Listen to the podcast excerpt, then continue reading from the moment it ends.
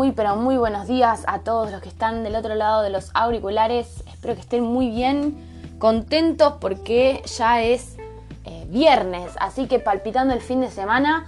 Este, y para comenzar este fin de semana o para cerrar la semana, como quieran ver el vaso medio lleno o medio vacío, voy a leerles un cuento que con el que van a tener que trabajar, que es de nuestro queridísimo escritor eh, Julio Cortázar. Y el cuento se llama Continuidad de los Parques. Lo van a encontrar en la antología de cuentos fantásticos Río Platense, que está subida a la biblioteca de la plataforma. Este, pero originalmente, por supuesto, este cuento perteneció a la antología que se denominó Final del Juego. ¿sí? Eh, la edición que yo tengo y con la, cual les voy a leer es de Alfaguara. Eh, tiene una tapa muy linda, voy a ver si se las puedo subir y si no se las presentaré en otro momento. Y eh, este final de juego es el segundo libro de cuentos de Julio Cortázar, tiene nueve relatos y fue publicado por primera vez en el año 1956. Y luego se le agregaron nueve cuentos más y se volvió a publicar en el año 1964. Em, bueno, en, este, en esta antología vamos a encontrar un montón de historias que abarcan todos los registros. Tenemos eh, desde la perfección de continuidad de los parques, ahora vamos a ver a qué se refiere eh, el editor cuando habla de perfección, y luego vamos a pasar también, por ejemplo, a eh, la evocación de la infancia en final del juego y en los venenos, ¿sí? Y también un poco de relato realista que nos ofrece el monólogo de Torito, gran cuento, también gran, gran, que vamos a ver si lo podemos leer este, como para tener otro panorama cortasariano.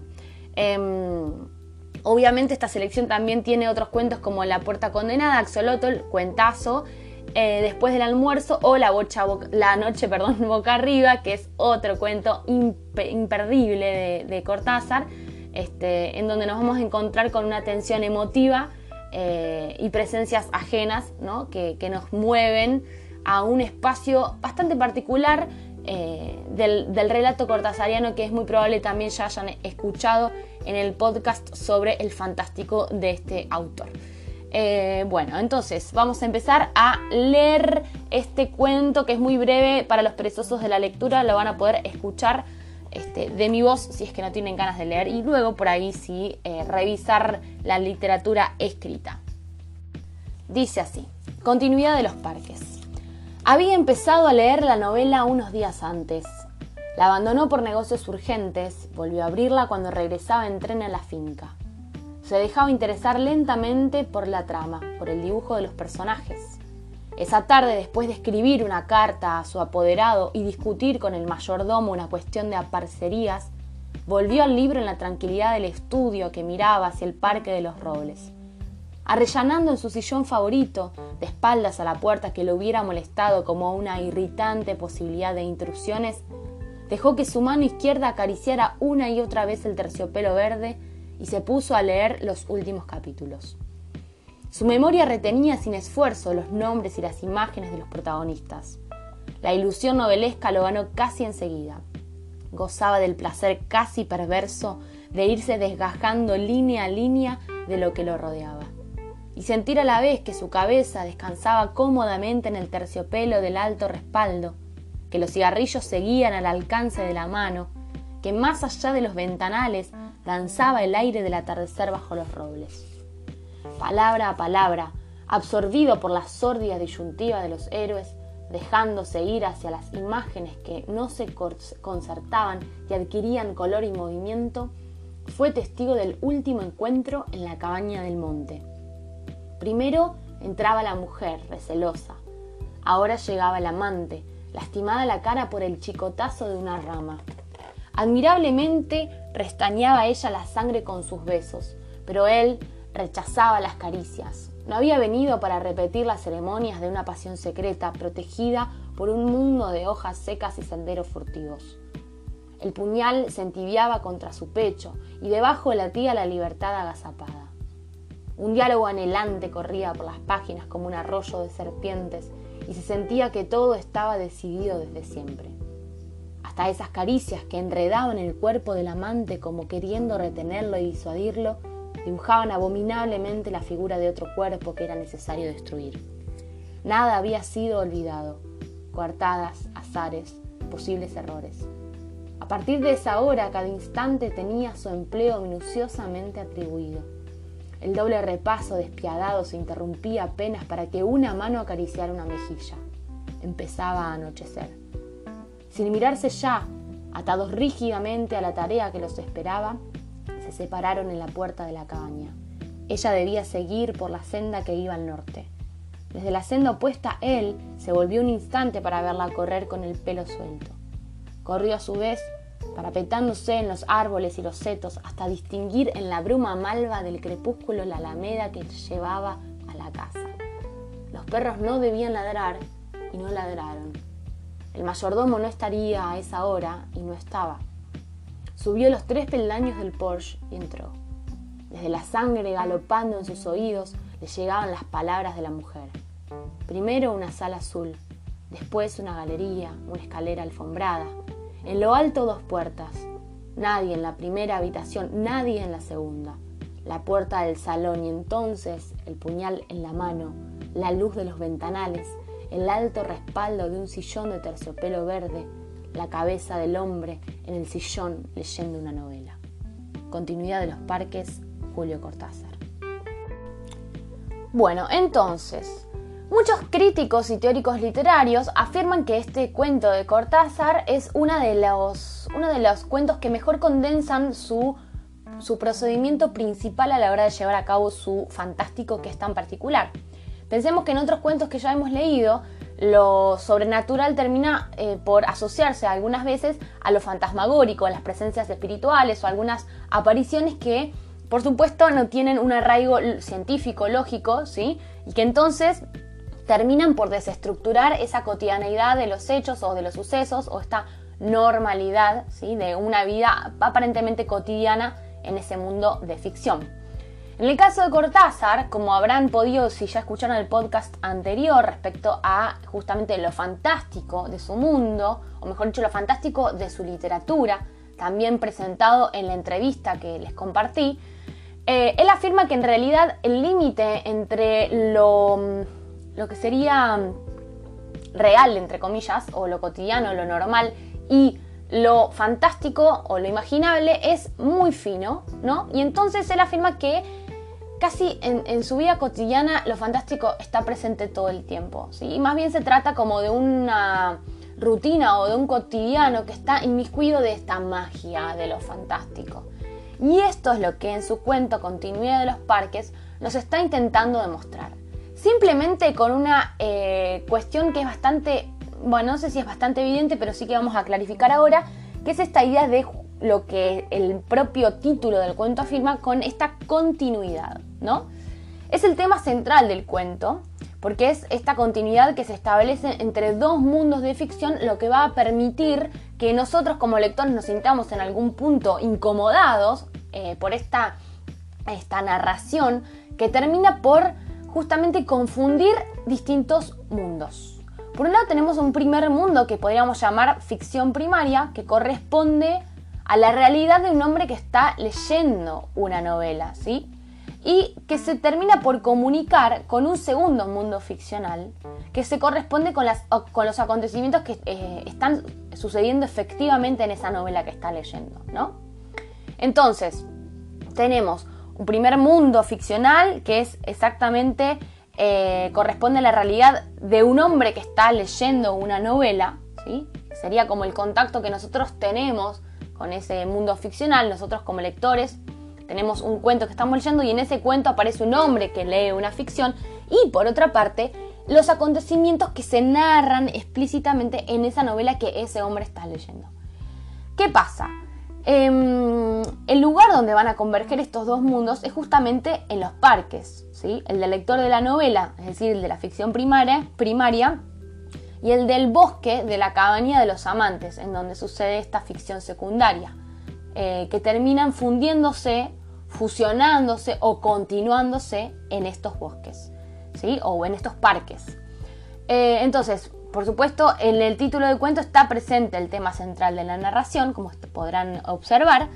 Eh, y vamos a ver que la estructura también del cuento es un tanto compleja y también colabora con, esta, con este objetivo de Cortázar de eh, superponer estos mundos eh, ficcionales, ¿no? Como hacer, digamos, en la propia literatura la complejidad del género, ¿no?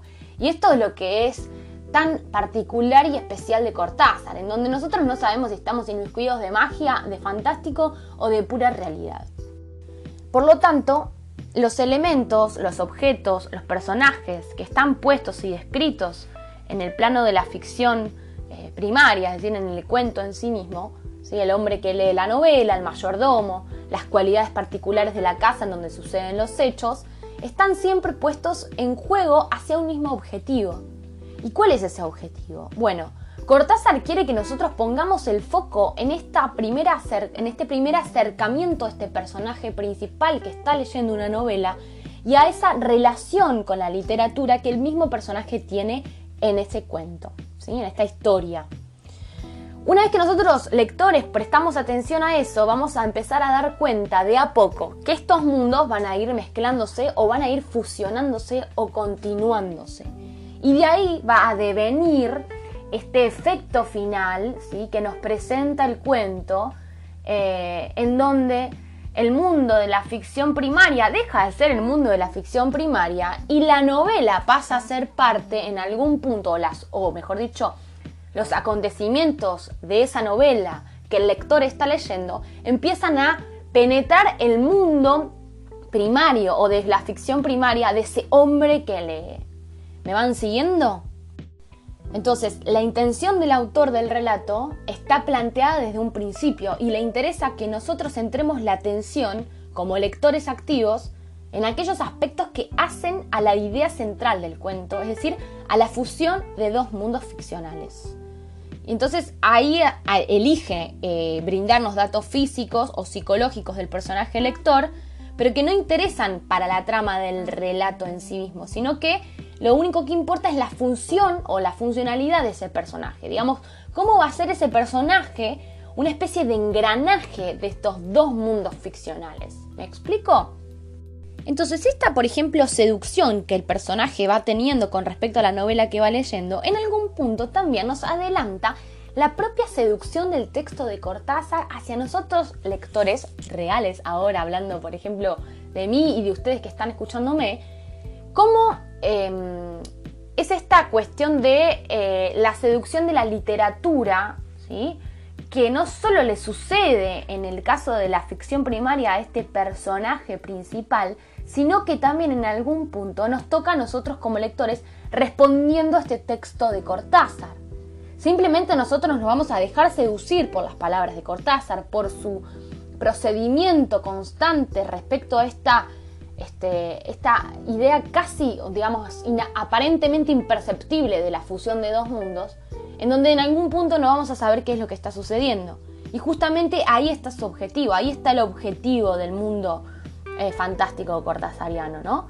Hacernos, o mejor dicho, adentrarnos en, un, en una atmósfera tal que no sepamos discernir con absoluta claridad, en una, al menos en una primera instancia, este, cuáles son esos elementos de este mundo ficcional y cuáles son estos elementos primarios y cuáles son los elementos del mundo ficcional eh, secundarios, ¿sí? Entonces, van a, vamos a tener que prestar atención al relato, eh, porque va a ir habiendo, vamos a ir encontrando, mejor dicho, en el mismo, en el mismo texto, huellas gramaticales, adjetivas, ¿sí? o verbales, que nos van a ir dando las pistas necesarias para ir construyendo esa atmósfera aparentemente imperceptible de los mundos, de estos dos cruces de mundos, ¿no? Entonces va, a haber referencias a esta, eh, explícitas a esta continuidad, ¿sí? De, de, la que estamos hablando, esta fusión de estos dos mundos ficcionales. Y por otra parte también será muy importante la cuestión del uso de los tiempos verbales. Cómo algunos tiempos este, ayudan a esclarecer estas cuestiones que eh, en un mundo ficcional ya se saben ciertas y en el mundo eh, que, en el que Cortázar escribe, en el mundo de la ficción primaria, digamos, este, se ponen en tela, eh, se ponen en, la primera plana. Vamos a darles un ejemplo, les voy a dar un ejemplo preciso como para que se entienda. Fíjense que sobre el final del cuento dice, los perros no debían ladrar y no ladraron. El mayordomo no estaría a esa hora y no estaba. ¿Qué pasa ahí? El narrador nos está dando información que pertenece a dos mundos diferentes. A un mundo ficcional primario, ¿sí? En donde eh, el mayordomo no estaba, y a un mundo ficcional secundario o de la novela que ese lector estaba leyendo en el cuento, que eh, implica ya el conocimiento de esa información, que el mayordomo no debía estar y no estaba, efectivamente no estaba. Es decir, hay dos cruces de información en ese aspecto. Y es ahí, en esa fusión imperceptible entre los, de los verbos, de los adjetivos, en donde el mundo cortazariano empieza a formar este, este fantástico increíble, en donde nosotros nos sentimos absolutamente confundidos, ¿sí? Y que en un simple momento quizá pareciese ser una, una trama bastante simple, ¿no? de, la del cuento. Sin embargo, si nos ponemos a hilar fino, hay capas y capas y capas interminables de ficción en este, en este cuento en particular, que es, eh, sería infinito, ¿no? Tratarlas. Pero bueno, este es un leve atisbo de lo que me interesaba que ustedes supiesen de continuidad de los parques, ¿no? Este tenemos que, este, sobre todo este párrafo que les acabo de leer el último, es importantísimo porque obviamente nos permite establecer este móvil este, del crimen, en algún punto pasional, ¿sí? este cruce de personajes que aparece en el mundo ficcional primario y en el mundo ficcional secundario, es decir, en la novela que está leyendo el lector. ¿sí? Em, y entonces, ¿qué pasa? sobre el final, recién sobre el final, porque justamente es parte de las características del cuento, el clímax se da del cuento, cuando este sujeto se adentra en, el living o en la sala de, esta casa y ve el sillón de pana verde, ¿sí? de terciopelo verde, en el que estaba sentado el propio lector con, eh, eh, digamos, protagonista de este cuento, ¿verdad? Bueno, y ahí es cuando empieza a hacerse una especie de este, fusión explícita de estos dos mundos ficcionales. Y es allí donde se presenta quizá el mensaje final de Cortázar, en donde el mundo ficcional de la literatura empieza siempre a, o empieza siempre no, mejor dicho, puede llegar a interceptar nuestro propio mundo real de la vida cotidiana. Habría que empezar a pensar cuál es esta, eh, digamos, cuál es la función o el objetivo que Cortázar quiere lograr al decirnos y contarnos todo esto, es decir, al construir su fantástico a partir de la cotidianeidad de los hechos, como puede ser, por ejemplo, la lectura de un texto o de una novela. Bueno, espero que les eh, haya gustado y servido este podcast, que haya sido aclaratorio y que les, bueno, sea funcional para llevar a cabo los este, objetivos que vamos a empezar a, indagar en, en esta semana y en la próxima. Les mando un abrazo, que tengan muy buen día, muy buen fin de semana y bueno, ojalá que, nada, que puedan aprovechar un poco el fin de también. Les mando un abrazo y nos hablamos prontito.